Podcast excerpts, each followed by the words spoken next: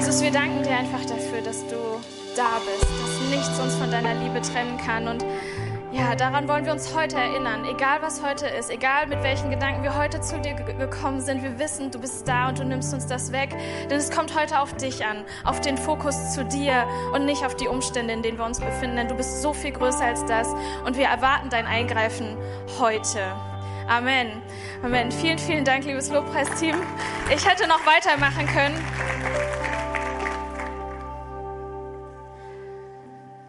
Vater unser im Himmel, geheiligt werde dein Name, dein Reich komme, dein Wille geschehe, wie im Himmel, so auf Erden.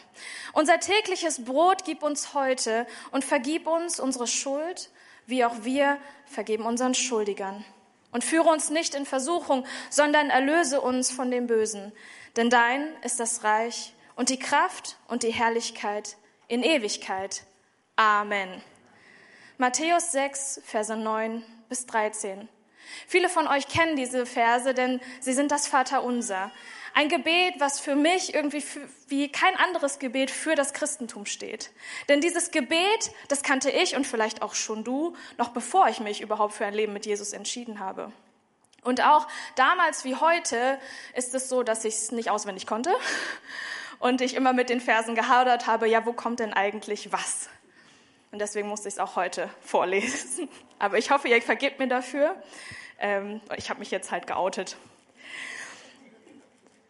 Das Gebet Vater unser, das ist nicht nur bekannt, sondern in vielen Kirchen ist es fester Bestandteil des Gottesdienstprogramms. Nicht bei uns unbedingt, aber in der katholischen Kirche und in der evangelischen Kirche. Und nachdem dieses Gebet schon 2000 Jahre alt ist, von so vielen Kirchen übernommen wurde ins feste Programm und wahrscheinlich schon Abermillionen Mal von Menschen gebetet wurde, die an Jesus geglaubt haben und glauben, warum sollte ich mich heute damit noch mehr beschäftigen? Gute Frage, wenn du diese Frage hast.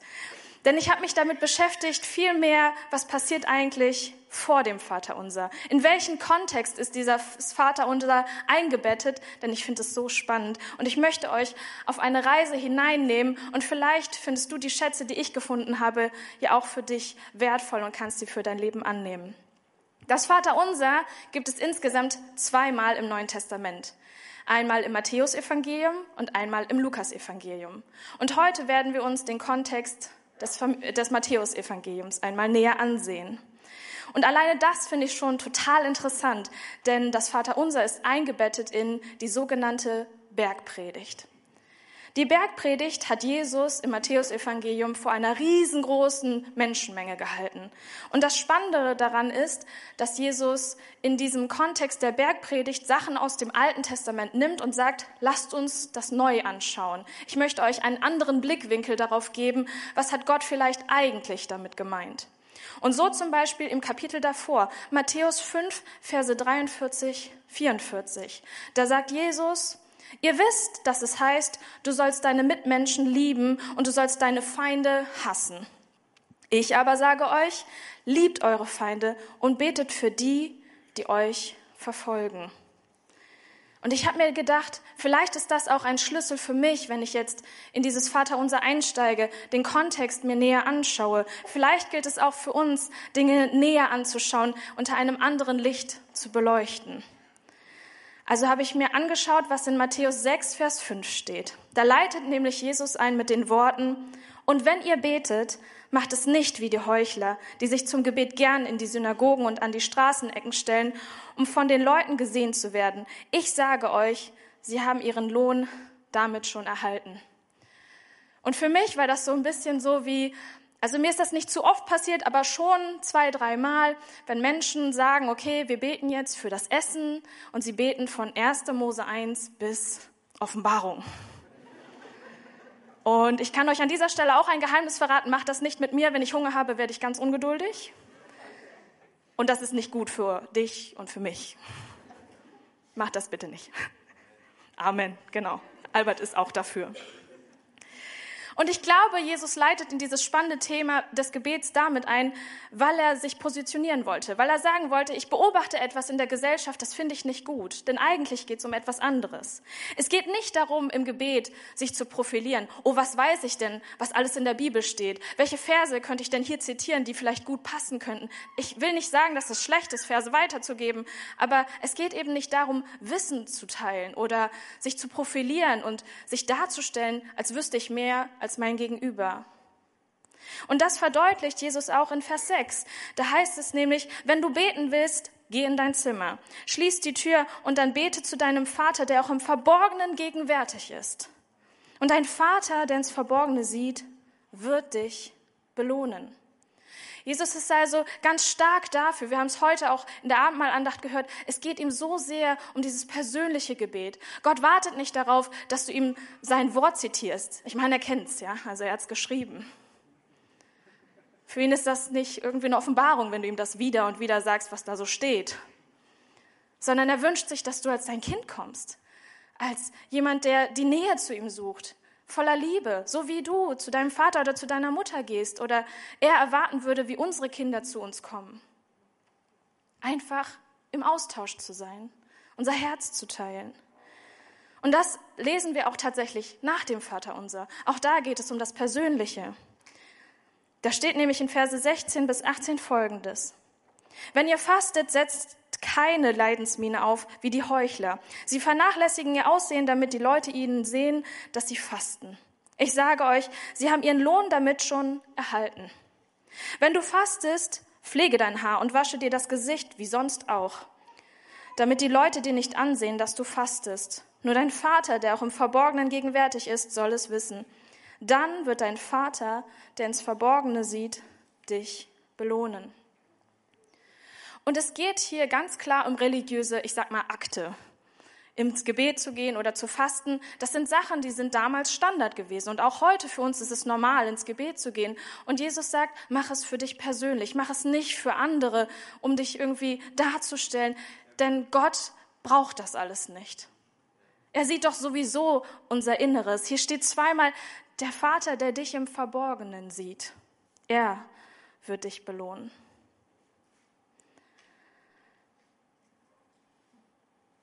Und dann habe ich mich gefragt, okay, wie oft wurde dieses Vaterunser denn schon gebetet? So viele Male, weil es ja auch teilweise fester Programmbestandteil ist. Und wie oft ist es eigentlich nicht persönlich geworden? Er geht weiter, indem er dieses Persönliche betont in Vers 7. Da heißt es nämlich, beim Beten sollt ihr nicht leere Worte aneinander reihen, wie die Heiden, die Gott nicht kennen. Sie meinen, sie werden erhört, wenn sie leere Worte machen. Und das finde ich so spannend. In diesem Kontext, wie oft dieses Vaterunser gebetet worden ist, aber wie oft auch vielleicht ich bete. Ich möchte euch eine Frage stellen und ich brauche jetzt euer Engagement. Wie viele von euch haben gehört, dass es gut ist, eine Gebetsroutine zu haben? So mal ganz ehrlich. Wie viele von euch würden sagen, sie haben eine Gebetsroutine? Okay, das ist völlig in Ordnung. Ich finde das wirklich gut, dass ihr ehrlich seid, weil ich halte auch nichts davon einfach so, ich weiß jetzt nicht, wie Ehepaare das so machen, aber ich meine, ich stelle mir jetzt vor, Pastor Albert und seine Frau Tanja, die treffen sich um 10 Uhr morgens und sagen, so, wir haben jetzt 10 Minuten Zeit, wir reden jetzt miteinander und dann gehen wir wieder. Ich glaube nicht, dass das so cool wäre. Und trotzdem, und trotzdem weiß ich, dass sie zum Beispiel, wenn Albert Mittwoch seinen freien Tag hat, er diesen freien Tag mit seiner Frau verbringt und sie zusammen was frühstücken gehen und dann Fotos machen und uns im Büro sehr neidisch darauf machen, was sie essen. Und das ist gut. Aber ich glaube nicht, dass sie durch diese Routine, sag ich mal, dass das lieblos ist, sondern ganz im Gegenteil. Sie verabreden sich bewusst füreinander. Oder? Ja. Okay. Das war Tanja. Von Pastor Albert müsst ihr das nach dem Gottesdienst in Erfahrung bringen, wie er das findet. Und ich glaube, so ist das auch. Wir sollen zu Gott kommen in schon einer Art, ja, es ist normal für uns zu Gott zu kommen. Es ist ganz natürlich zu Gott zu kommen. Und ich nehme euch mal in meine Gebetsroutine, denn ich habe auch tatsächlich eine, die ich seit etwa anderthalb Jahren habe. Und das heißt nicht, dass ich vorher nicht gebetet habe. Es hat sich nur geändert, weil mein Alltag sich verändert hat. Und damit hat sich auch meine Gebetsroutine verändert. Ich lese morgen etwa ein Kapitel in der Bibel. Ich schreibe danach meine Gedanken und das, was mich bewegt, in ein Gebetsbüchlein auf. Und das ist für mich so dieses Gebet mit Gott, der Austausch mit Gott. Und manchmal kommen da richtig coole Dinge zusammen, wo Gott mich darauf hinweist, hey, bete mal dafür, dass der, zum Beispiel der Frieden, der über jeden Verstand geht, mich begleiten möge. Und dann erfahre ich die Woche, warum ich dafür gebetet habe, weil dann Dinge passieren, wo ich diesen Frieden auch brauche. Ist mir letztens erst passiert. Und das geht erst, also das geht ungefähr zehn Minuten. Ist jetzt nicht Wahnsinn die Welt, aber das tatsächlich verändert mich, verändert meinen Alltag. Und in diesen zehn Minuten, da bete ich auch zwei andere Dinge. Ich habe nämlich etwas, das begleitet mich unter dem Jahr.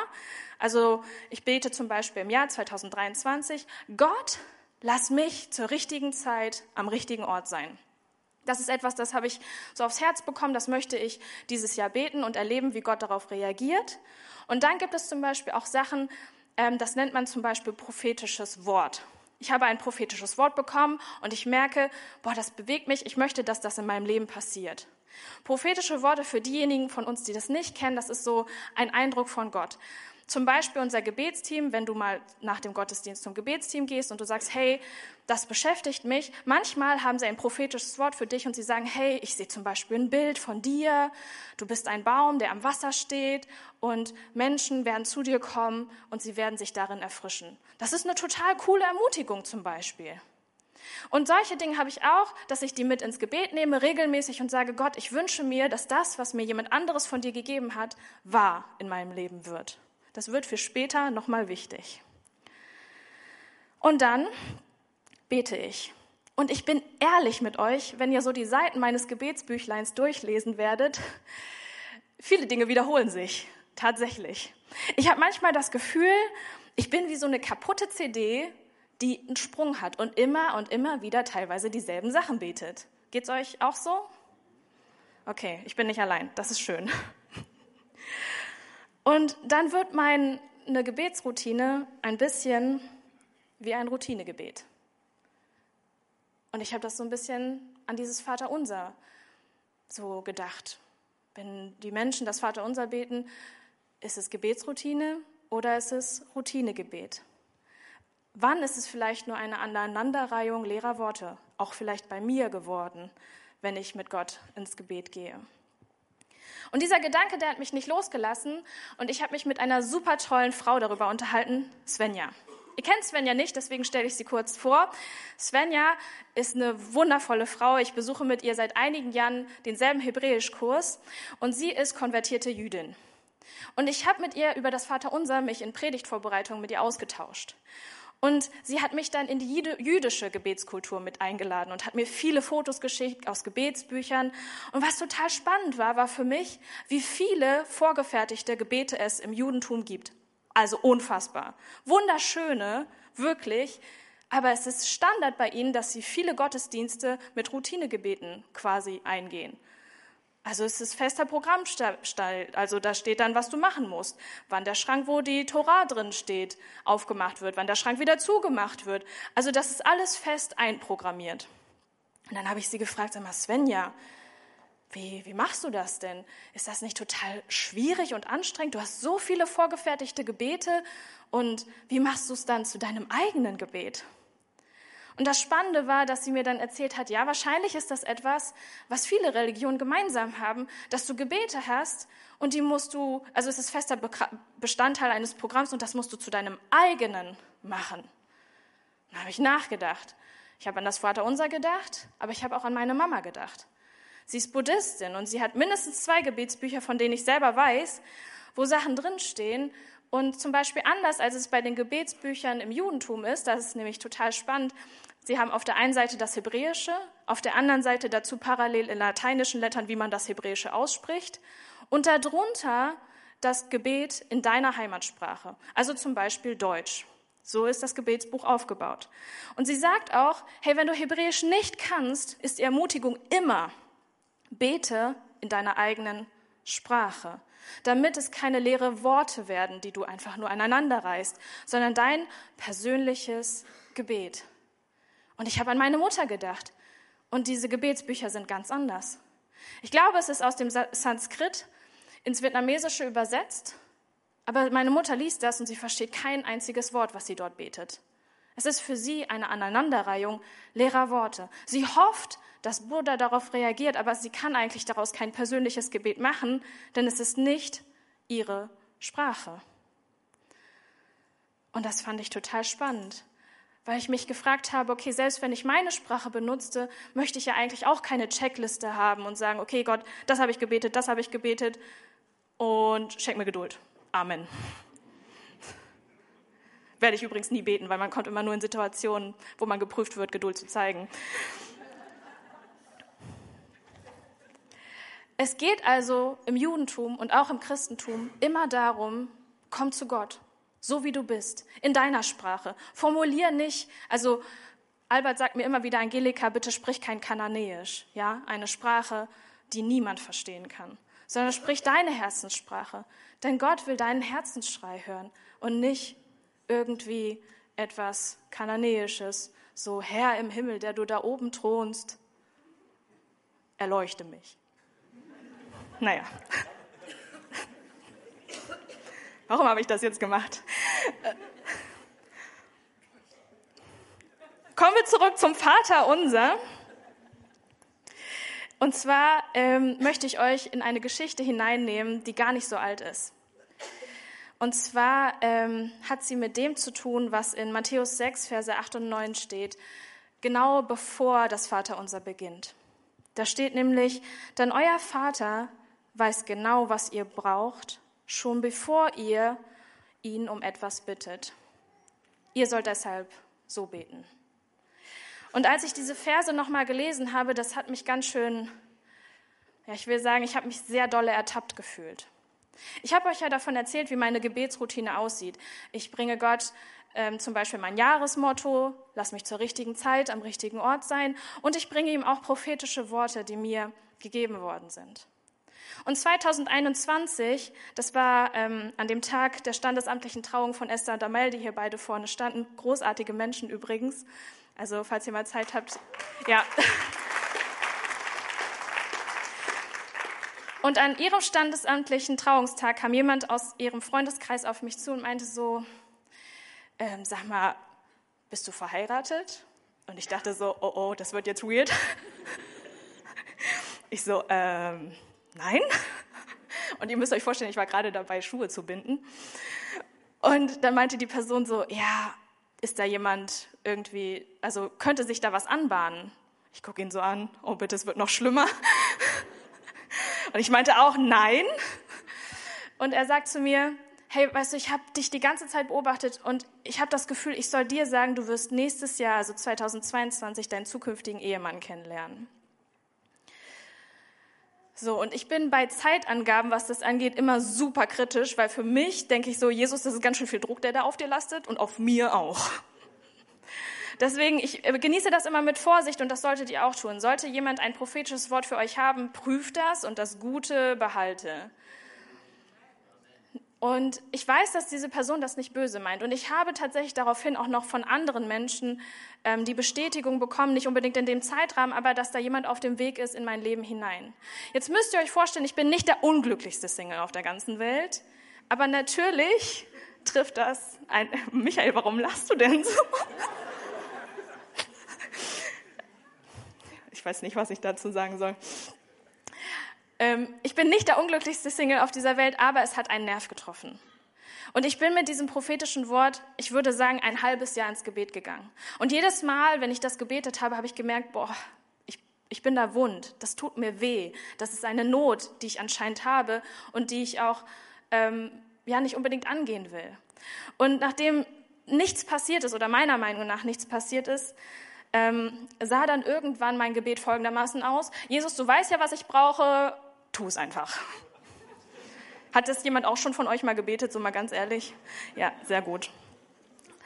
Und äh, so viel dazu, dass äh, in Matthäus 6, Verse 8 bis 9 steht, denn euer Vater weiß ja genau, was ihr braucht, schon bevor ihn um, ihr um, ihn um etwas bittet, also betet. Ja, also betet, das habe ich irgendwie nicht gehört oder nicht gelesen. Und ich, ich habe das einfach nicht gekonnt. Ich habe gemerkt, es tut mir weh. Ich möchte nicht mehr darüber beten. Ich habe auch nicht das Gefühl, dass irgendwie etwas sich da tut. Ich habe aufgegeben in diesem Moment. Und ähm, dann kam 2023 die erste Predigt des Jahres von Pastor Albert Stein, ein großartiger Pastor, wie ich finde.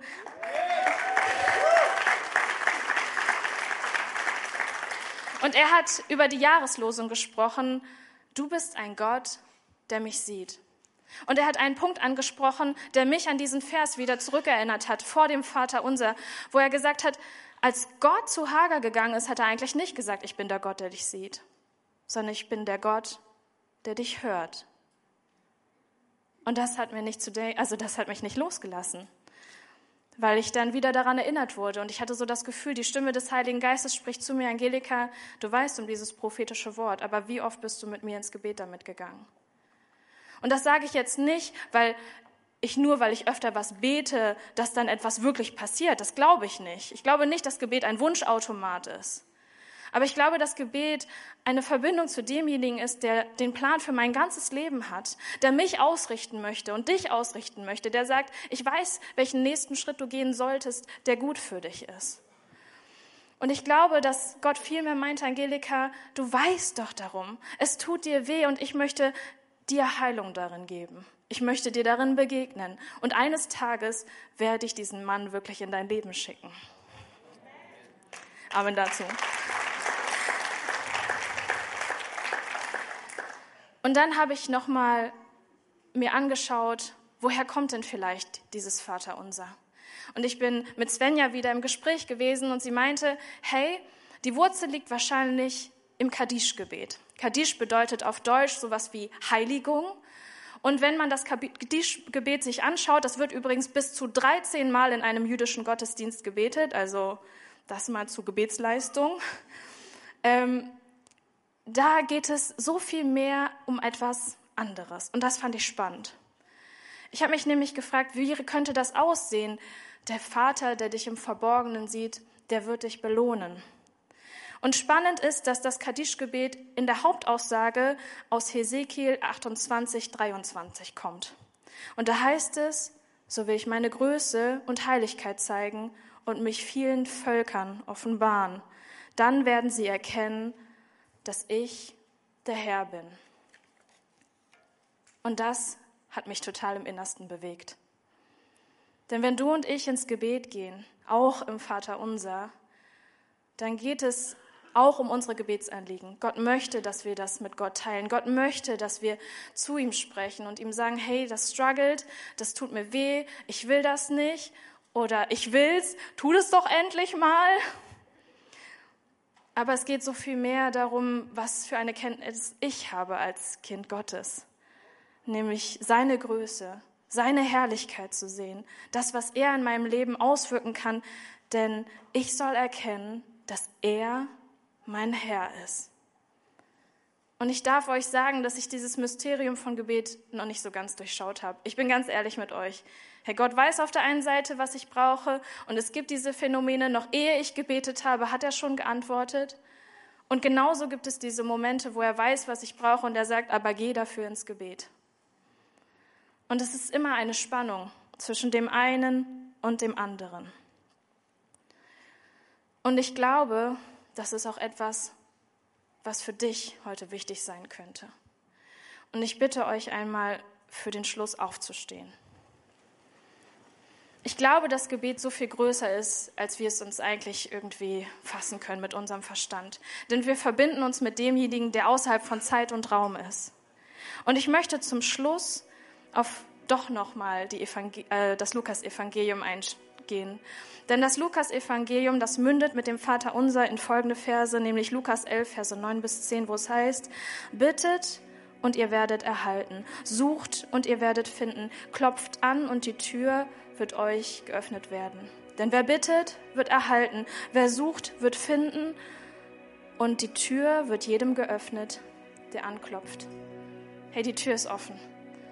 Und ich möchte heute zu Menschen sprechen und ich bitte euch dazu, eure Augen zu schließen oder wenn ihr das nicht könnt, auf den Boden zu schauen.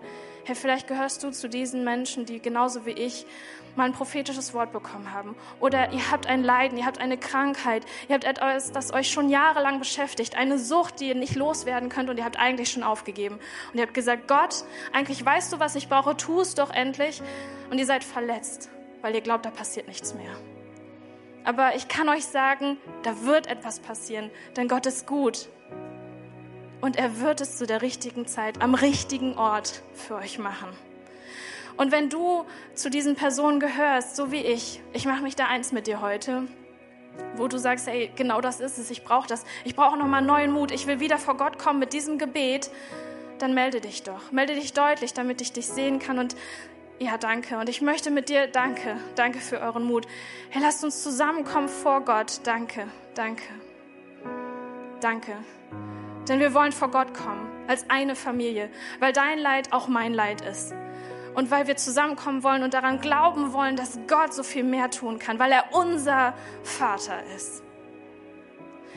Und wenn ich jetzt mein Gebet spreche, bitte ich dich, dich verletzlich zu machen vor Gott und dein Gebet zu sprechen und darauf zu vertrauen, dass Gott noch nicht das letzte Kapitel geschrieben hat, sondern da sind noch so viel mehr, die auf dich warten. Und so lasst uns zusammen ins Gebet gehen. Und liebe Geschwister, um euch herum sind so viele, die schon aufgegeben haben, aber macht euch eins mit ihnen und lasst uns zusammen beten. Jesus Christus, du siehst deine wundervolle Familie, die, die du berufen hast, die, die du so begabt und beschenkt hast. Ich danke dir dafür, dass das letzte Wort noch nicht gesprochen ist. Dass wenn du Heilung verheißen hast, dass Heilung kommen soll. Und dass wenn du Berufung ausgesprochen hast, dass Berufung kommen soll. Jesus, ich danke dir dafür, dass wenn hier Menschen sind, die Verletzungen haben, die schon so lange in ihnen schwelen, Jesus, dass du die Salbe bist, die Heilung schenkt. Jesus, in Sprüche 13, Vers 12 hast du gesagt, endloses Hoffen macht das Herz krank, doch ein erfüllter Wunsch ist wie ein Lebensbaum. Und ich bete diesen Lebensbaum einfach in das Leben dieser Menschen hinein, die so mutig waren zu sagen, hey, ich habe das aufgegeben, aber ich glaube daran, dass Gott noch so viel größer ist.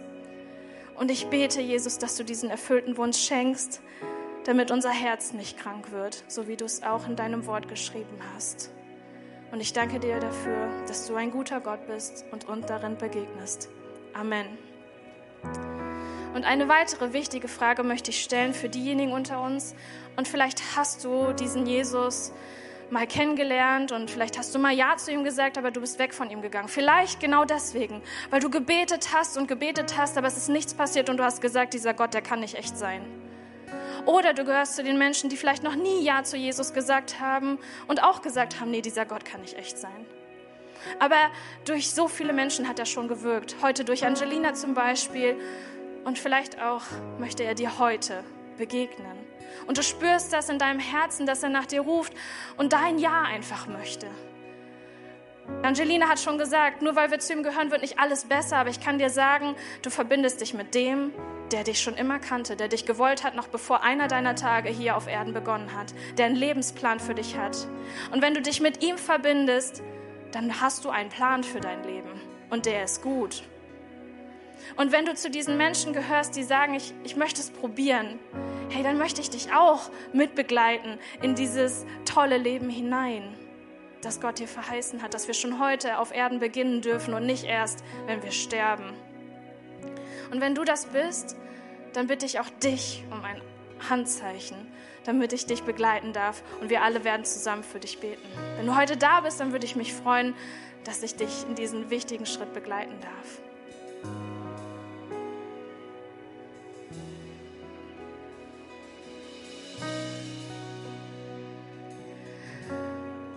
Danke dir. Danke. Ja, lasst uns zusammen beten. Lasst uns zusammen die eine Person, die sich gemeldet hat. Und vielleicht, wenn du dich nicht getraut hast, dich zu melden, hey, dann bete dieses Gebet und komm gerne im Anschluss zu uns. Danke dir, dass du auf jeden Fall die Gedanken gemacht hast. Und hey, es ist so mutig von dir, wenn du diesen Schritt gehst. Lasst uns zusammen beten. Jesus Christus, ich danke dir, dass du ein guter Gott bist. Nimm meine Schuld und gib mir deine Vergebung. Ich danke dir, dass du gnädig bist, dass du einen guten Plan für mich hast und dass ich auf dich vertrauen kann. Ich danke dir, dass mein Gebet dir viel bedeutet.